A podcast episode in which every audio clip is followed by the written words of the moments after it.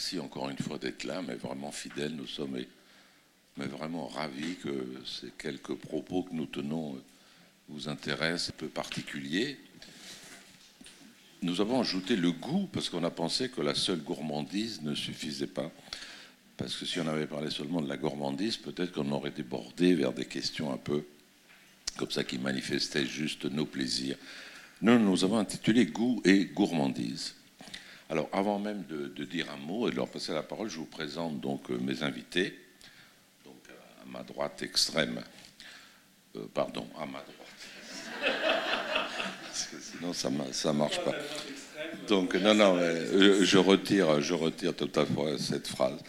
Donc, euh, Donatien Gros, qui est, qui est philosophe et philologue, et à ma droite, Marcel Ravin, qui est un chef étoilé que tout le monde, je pense, connaît à Monaco. Enfin, je, suis presque certain. Alors, Donatien est président directeur de la, présidente directrice, pardon, Laurence Decar du musée du Louvre. Non, non, là, c'est la directrice qui a nommé Donatien donc au poste de conseiller pour les programmes contemporains à compter du 2 mai donc 23. Ce sont les nouvelles fonctions de Donatien, donc conseiller au Louvre. Alors d'abord, il a été euh, conseiller aussi pour des programmes auprès de la présidence du musée d'Orsay. C'est un ancien élève de l'école normale supérieure qui a agrégé de lettres classiques et diplômé de l'Institut d'études politiques de Paris. Il est aussi docteur en littérature française et comparé à l'Université Paris-Sorbonne, docteur en littérature moderne, euh, histoire de l'art à l'Université d'Oxford, ainsi que docteur en sciences historiques et philologiques de l'école pratique des hautes études. Il est également professeur invité à l'école normale supérieure des arts visuels de la Cambre à Bruxelles.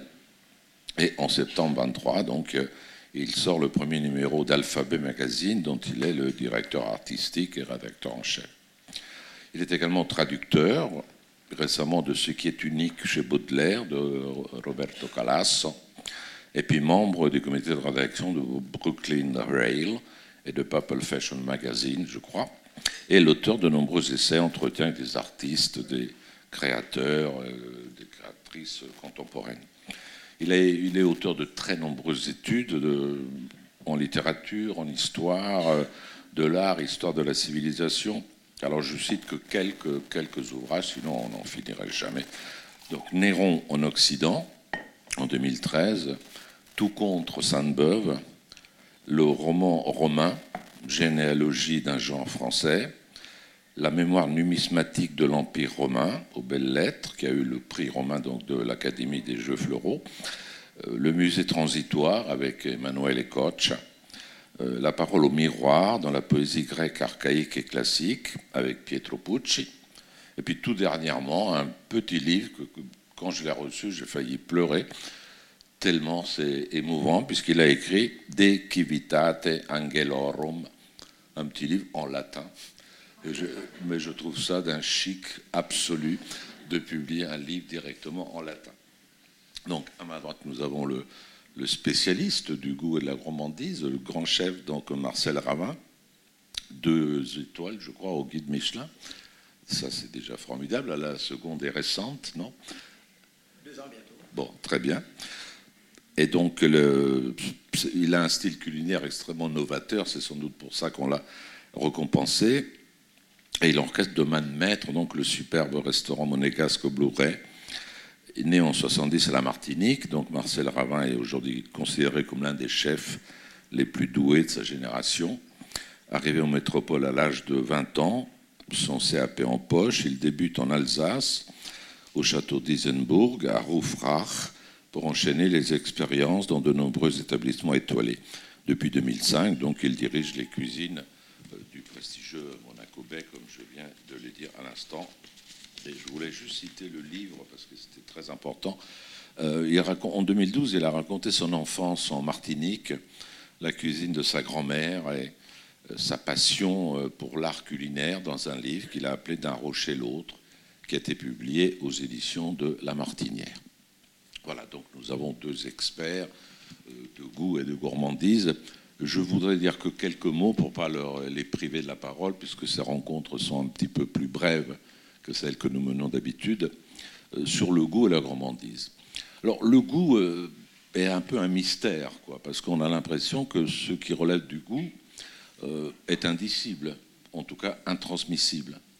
C'est peut-être pour ça que tout le monde se réfère toujours au vieil adage euh, latin de gustibus non narratantur, c'est-à-dire euh, des goûts et des couleurs, on ne discute pas, on ne dispute pas. Puisque si moi je dis que les tomates c'est pas bon, euh, que le goût que j'ai dans ma bouche quand je mange une tomate, je ne peux pas convaincre Donatien pour lui, qui lui va me dire non c'est très bon parce qu'il ne peut pas me dire effectivement le goût. Et le goût est particulier parce qu'il y a divers types de goûts. Euh, vous voyez, d'abord, il y a ce qu'on peut appeler euh, un jugement de réalité qui relève du goût. Ceci est salé, ceci n'est pas salé. Ça, ça peut se mesurer objectivement en analysant même chimiquement un aliment. Puis ensuite, il y a des jugements qui sont de l'ordre de l'appréciation, comme celui que je viens de dire. Je n'aime pas les tomates. Euh, l'autre va dire les tomates, je les aime. Puis il y a un jugement qui pourrait être pris comme un vrai jugement de goût pour dire les tomates, c'est bon. Et vous voyez que ça fait plus problème que si je dis cette table est rectangulaire, parce qu'il suffit de la mesurer, si les deux côtés sont inégaux, c'est un euh, rectangle. Pour le, jugement, c'est plus compliqué. Euh, d'où la possibilité qu'il y ait euh, une critique du goût, un art effectivement du goût, qui permet de sentir les différences entre ces différents types de goût. Puis deuxième remarque que je voudrais faire, c'est que le goût, ben, il est notre premier organe de connaissance. Et c'est paradoxal, puisque je viens de dire qu'il est intransmissible, et pourtant c'est par la bouche euh, que l'enfant euh, connaît, euh, a les premières impressions du monde. C'est en avalant, en, suçant le téton de sa maman et qu'en avalant le lait chaud dans la gorge qu'il a les premières impressions les premiers plaisirs, sans doute les premières satisfactions, qui, sont, qui restent encore une fois indicibles. Et tout le monde peut constater euh, la banalité que je vais dire ensuite. C'est par la bouche que l'enfant commence à connaître, puisqu'il ramène tout à sa bouche. Et c'est ainsi qu'il connaît. Par conséquent, le goût, c'est pas n'importe quoi. C'est pas simplement une question. Moi, j'aime ci, toi, tu aimes là. Il y a à la fois une histoire du goût, puisque ça varie aussi d'après les époques, et avant d'aborder la question peut-être de la gourmandise ou du goût selon l'art culinaire, on va demander à Donatien de nous éclairer un peu sur cette notion de goût. Merci Robert, euh, merci beaucoup de tes mots qui sont trop généreux. Euh, et merci aussi aux, rencontres philosophiques de Monaco parce que euh, d'abord, avoir l'occasion de penser est toujours quelque chose de, merveilleux, de réfléchir à, à la gourmandise. J'avoue que étonnamment, je n'y avais pas beaucoup réfléchi. Et puis, euh, quand même, je vous remercie aussi les rencontres parce que l'opportunité de vous rencontrer, vous êtes quand même un peu une icône. Donc, c'est quand même me retrouver à côté de vous. Euh, Robert est une icône, hein, mais, mais, mais, Robert, je connais un petit peu et, vous, pas encore. Donc, merci beaucoup. Alors, je vais, je vais juste dire euh, quelques points qui sont vraiment des réflexions qui me sont venues à partir de, de cette invitation, de cette invitation à penser. Il y a une première chose à laquelle qui m'a fait réfléchir, c'est la question, c'est parce que je sais aussi que quand les termes de, l'examen sont posés, il faut s'intéresser à la relation, pas simplement le goût, pas simplement la gourmandise, mais goût et gourmandise. Et qu'est-ce que, que, que dit ce rapport? Et évidemment, quand on dit goût, on se pose la question du bon goût. Qu'est-ce qu'un bon goût? Qu'est-ce qu'un mauvais goût? Et là, on entre dans les critères esthétiques. Et gourmandise, on ne se pose pas du tout cette question-là. Est-ce qu'il y a une bonne gourmandise ou une mauvaise gourmandise Et donc, cette question-là du passage de gourmandise, de l'association entre gourmandise et bon goût, elle pose la question des normes, elle pose la question de l'individualité des normes, ce que, tu disais. Et ça, j'aurais une question pour vous, peut-être après, je me permettrai, euh, Robert, de squatter la question. Et le mauvais goût pose aussi la question, parce que c'est une chose dans les activités que, que j'ai avec les artistes et dans le monde de l'art, la question du rapport au kitsch et la façon dont le kitsch qui a longtemps été considéré comme une forme de mauvais goût, à partir d'ailleurs d'un certain rythme de normes, d'un certain canon de normes qui se limitait, euh, qui d'ailleurs était un canon de normes occidental, moderniste, qui a opposé, qui a rejeté le kitsch, ce qui fait d'ailleurs qu'il y a eu tout un mouvement de renouveau du kitsch dans une sorte de postmodernité. Et donc, comment ça se joue, cette norme, et comment est-ce que la gourmandise, parce que la gourmandise, c'est pas le kitsch non plus, c'est-à-dire que c'est un côté, c'est un peu plus loin. Et je pense que la question de la gourmandise dans le rapport entre, goût, bon, mauvais, c'est aussi la question du seuil. C'est-à-dire que la gourmandise, c'est pas la gloutonnerie, d'ailleurs j'ai cherché un peu, euh, mais la gloutonnerie, semble-t-il, suivant, euh, suivant Internet, gourmandise et gloutonnerie ont la même étymologie, c'est quand même assez intéressant. C'est-à-dire que la gloutonnerie, ça va plus loin, la gourmandise, ça s'arrête avant. Alors, on pourrait dire il y a un trio, il y a gourmet. Gourmet, c'est bien, c'est chic, c'est une partie de ce qu'on fait euh, chez vous euh, euh, au Boubet. Il y a gourmand, et je pense que peut-être, mais ça vous pourrez nous en parler, est-ce qu'on chez vous on est gourmand et gourmet? Et puis il y a glouton. je ne pense pas si on est glouton chez vous. Mais... Et, et, je pense que cette question du seuil et de la gourmandise comme seuil entre gourmet, gourmand, bon goût, mauvais goût, est aussi est intéressante à penser, et d'autant plus aussi que dans la gourmandise, il y a quelque chose qui est euh, de l'ordre du... du, euh, comment dire Il y a une sorte d'ouverture de la gourmandise. Être gourmand, c'est pas génial, mais c'est pas mal. Être glouton, c'est pas bien. Euh, être, gourmand, c'est cet espace d'ouverture où, au fond, on peut s'adonner à quelque chose qui est un plaisir, mais on s'arrête au seuil avant que ça n'aille trop loin. Et d'ailleurs, c'est intéressant de se dire euh, que, vous le savez, euh, dans un cadre euh, chrétien, la, gourmandise, c'est un péché capital, hein, opposé à la tempérance. C'est un péché capital, mais un péché capital qui, dans la conception ou dans la construction de notre civilisation, donc vous, vous êtes peut-être représentant d'un péché capital, eh bien, est acceptable. C'est là où c'est intéressant. Et d'ailleurs, peut-être que péché capital, dans sa traduction occidentale, c'est plus la gloutonnerie que la gourmandise. On a dit gourmandise s'oppose à tempérance, en vérité, c'est la gloutonnerie.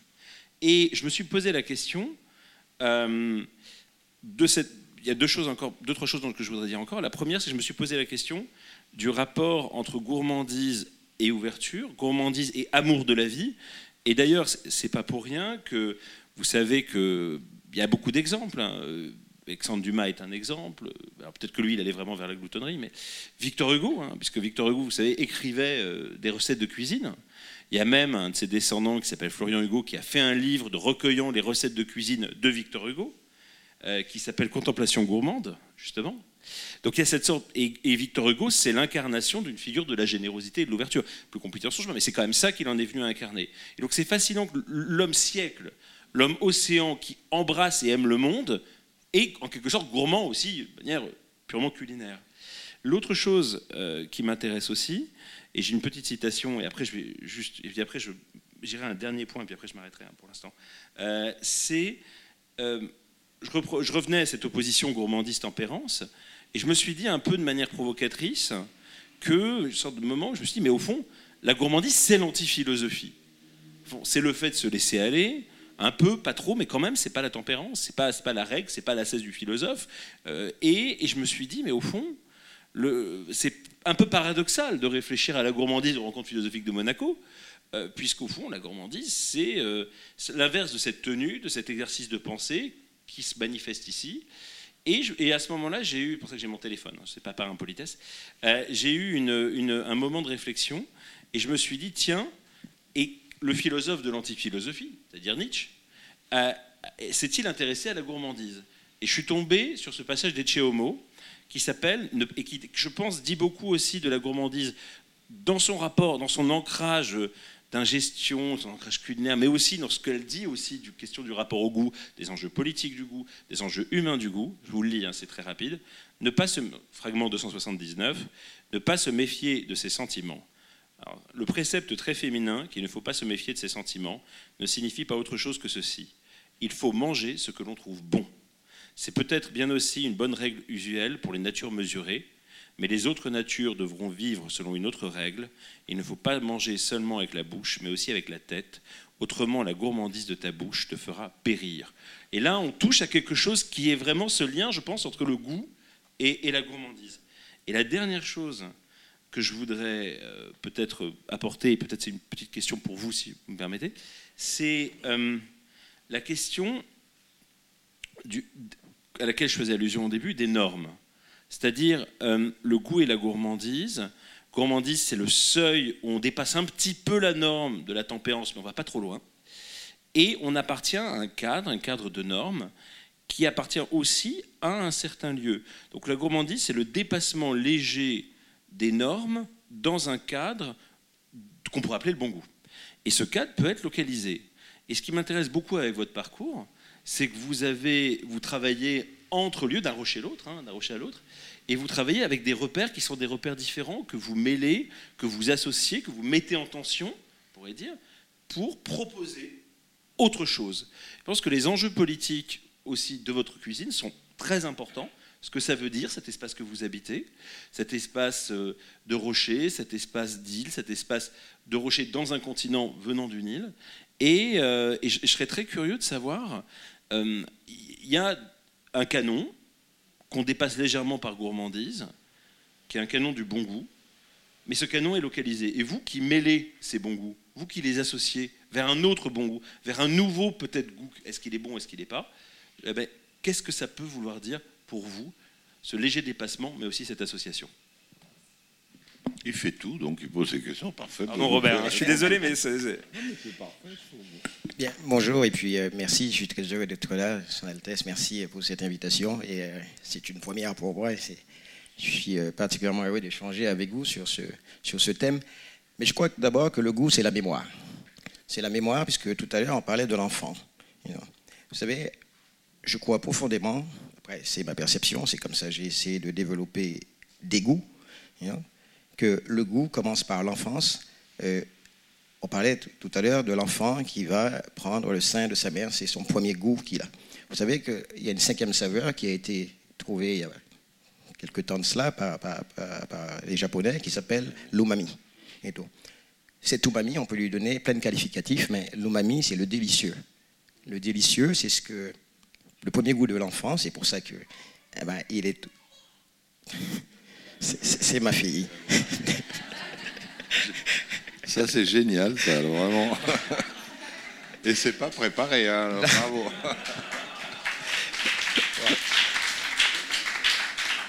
Ben, oui, et, pour répondre à la, question, vous savez, quand on parle d'un rocher à l'autre, en arrivant ici en principauté, je crois qu'on m'a bousculé dans mon confort de cuisinier, euh, où j'avais appris les codes de la cuisine, mais j'avais oublié une chose essentielle, c'est qui j'étais moi, d'où je venais exactement.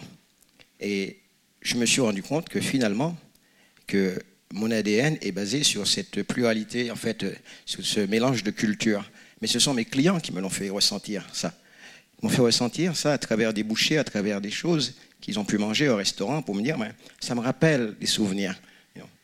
Alors, moi, quand je cuisine, je cuisine d'abord en ayant cette mémoire de goût que j'essaye de garder intacts. Et c'est pour ça que nous ne faisons pas d'essai. Euh, on ne fait pas d'essai parce que finalement, le goût, euh, il faut se laisser aller. Le goût, il doit être simplement bon, en fait.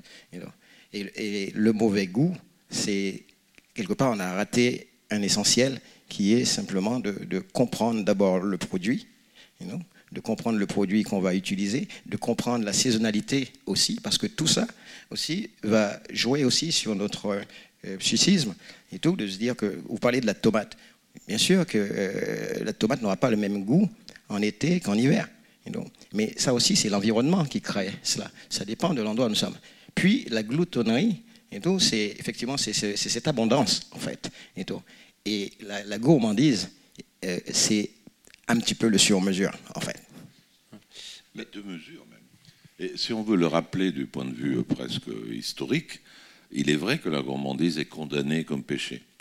Et dans la philosophie grecque, elle est condamnée comme oubris, c'est-à-dire comme excès qui va au-delà de la tempérance.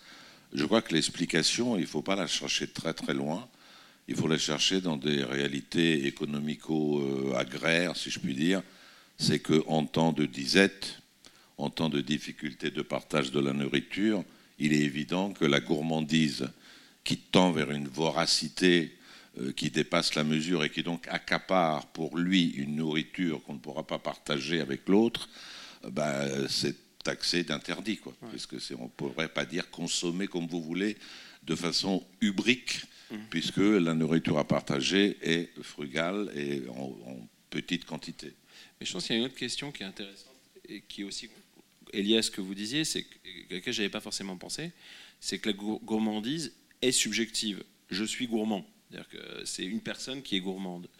Euh, est-ce qu'on peut dire, ça rejoint un peu les discussions qu'on avait euh, sur euh, un, mot qui commence par C qui a été évoqué ce matin et, La connerie. Hein. C'est ça. Et, sur la question de la, de la, de la donc, collective et de l'individu. Et je pense que ce qui est intéressant aussi, c'est que le goût, c'est une norme, c'est un cadre, et la gourmandise, c'est un sujet. Donc ce qui est intéressant, vous parliez tout à l'heure du bon goût, enfin du goût qui est bon, pas du bon goût, mais du goût qui est bon.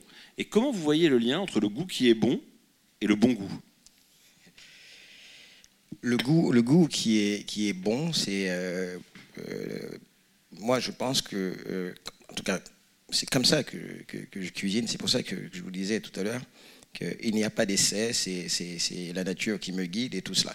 Alors, en fait, le goût qui est bon, d'abord parce que je pars d'un produit qui est bon, qui a été bien traité, qui a été poussé et qui a été récolté euh, ben, au temps où il doit être récolté. Et après, le bon goût, c'est à moi de ramener déjà quelque chose qui est bon, qui est déjà un goût bon, à un bon goût. Et, tout. et ce bon goût va passer bien sûr par les assemblages, les assaisonnements, par les, textures qu'on va, qu'on va y amener. Mais en fait, euh, je ne sais plus qui l'avait dit, je crois que c'était Alain Ducasse qui avait dit ça, et j'avais trouvé ça très, très, très, très, très joli.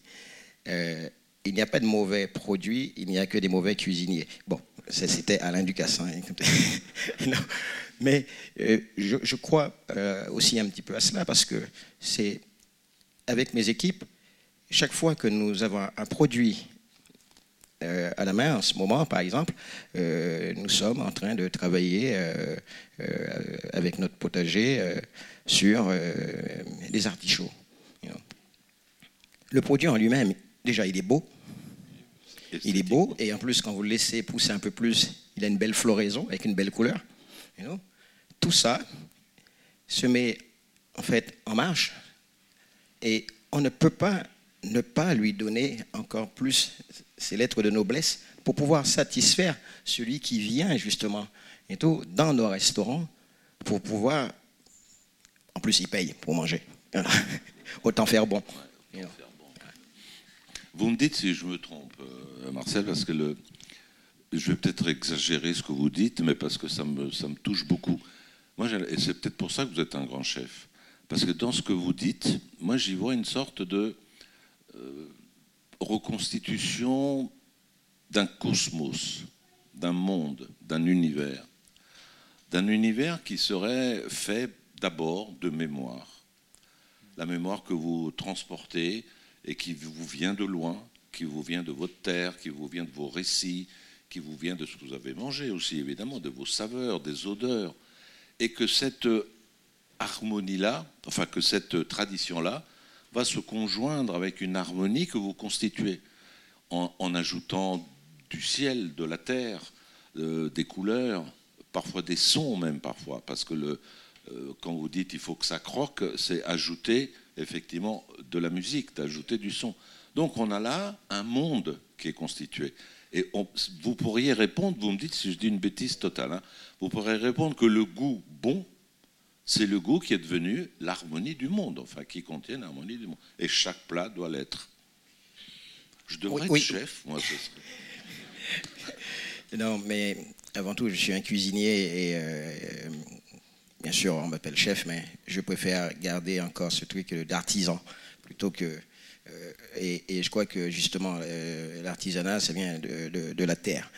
et tout à l'heure, ce que vous disiez, effectivement, il est vrai que euh, ma culture m'a permis mais vraiment de faire ce voyage, d'avoir cette introspection en fait, pour mm. pouvoir comprendre comment moi je pouvais écrire une histoire de cuisine, mais une histoire de cuisine basée sur une culture, mais c'est pas la culture caribéenne, c'est l'ouverture au monde. Et donc cette ouverture au monde qui est basée sur ce, encore une fois, sur ce métissage. Et donc et, euh, c'est ma grand-mère qui m'a ouvert les yeux un peu sur cela. Mais en tout cas, tout ce qu'elle nous apprenait, c'était euh, la compréhension de, non seulement de l'autre, mais en même temps le respect de la terre, le respect du produit. Euh, on avait un jardin créole à côté de la maison et on vivait quasiment en autosuffisance et tout. Elle fumait la pipe, elle faisait son tabac elle-même. Et, toutes ces choses, étant enfant, je ne les voyais pas comme je puisse le concevoir aujourd'hui. Et cuisiner pour l'autre, vous ne pouvez pas cuisiner pour l'autre si vous ne l'aimez pas. Euh, je sais que bon, ma femme, elle me dit, euh, s'il te plaît, arrête de dire que tu aimes les gens, ça paraît peut-être une banalité, mais euh, j'accepte qu'elle dise c'est une banalité, mais moi je ne pense pas qu'en soit, soit, soit une, parce que quand vous cuisinez, quand vos mères, vos parents, ils cuisinent pour vous, chacun de nous ici, je suis convaincu qu'on a un souvenir basé sur un goût, basé aussi sur la gourmandise et tout d'un plat, et que vous pouvez mettre la meilleure recette et le meilleur cuisinier qui fasse la même recette, il manquera une chose. Cette chose, pour moi, c'est ce que j'appelle le sixième sens, qui est l'âme.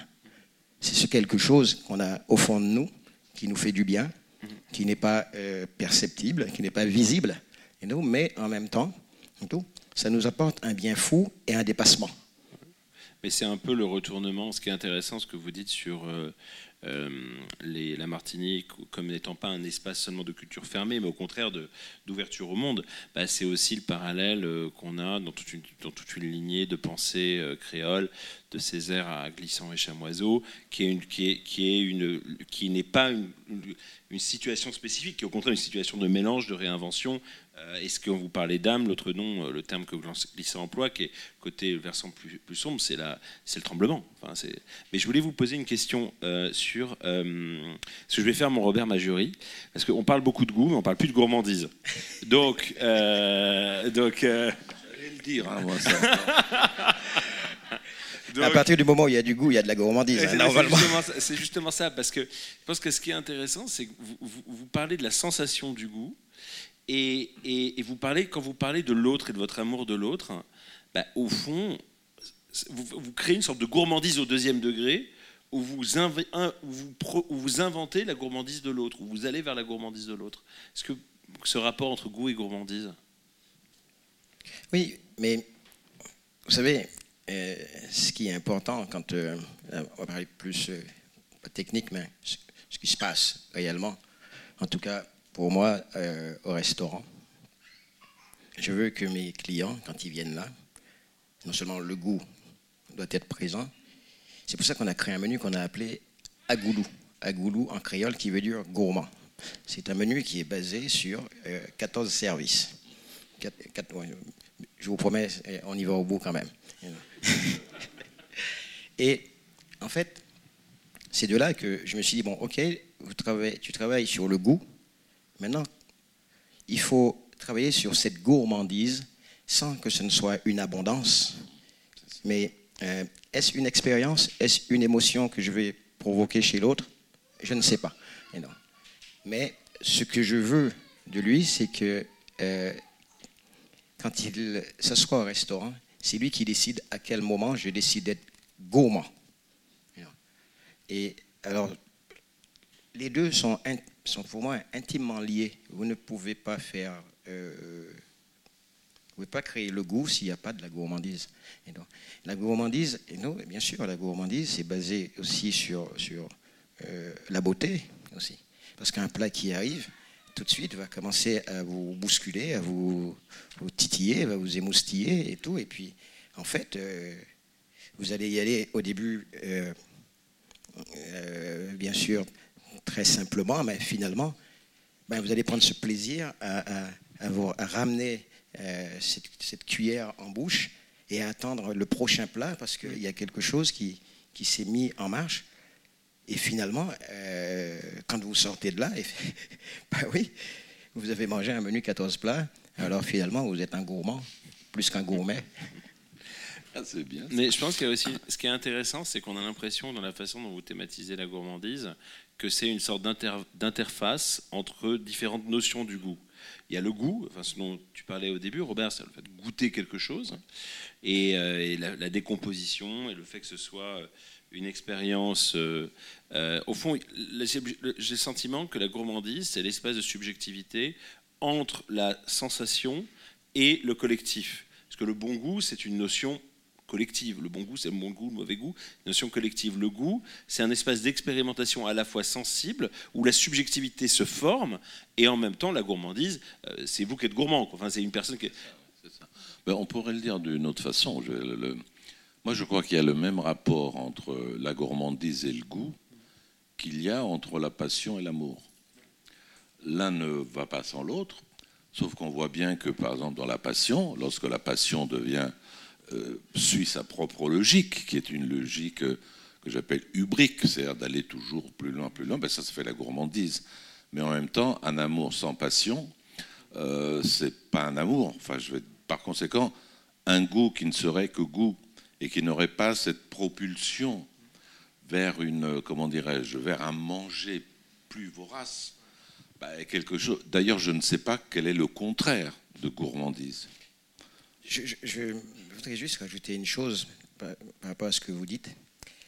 Mais c'est la beauté aussi des choses qui va créer au départ la gourmandise.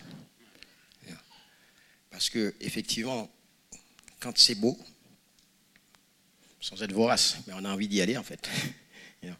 Et euh, on se plaît à vouloir faire, bien sûr, il faut faire bon, mais d'abord, il faut que ce soit beau pour amener cette confiance et développer effectivement cette euh, appétence qui, qui voilà.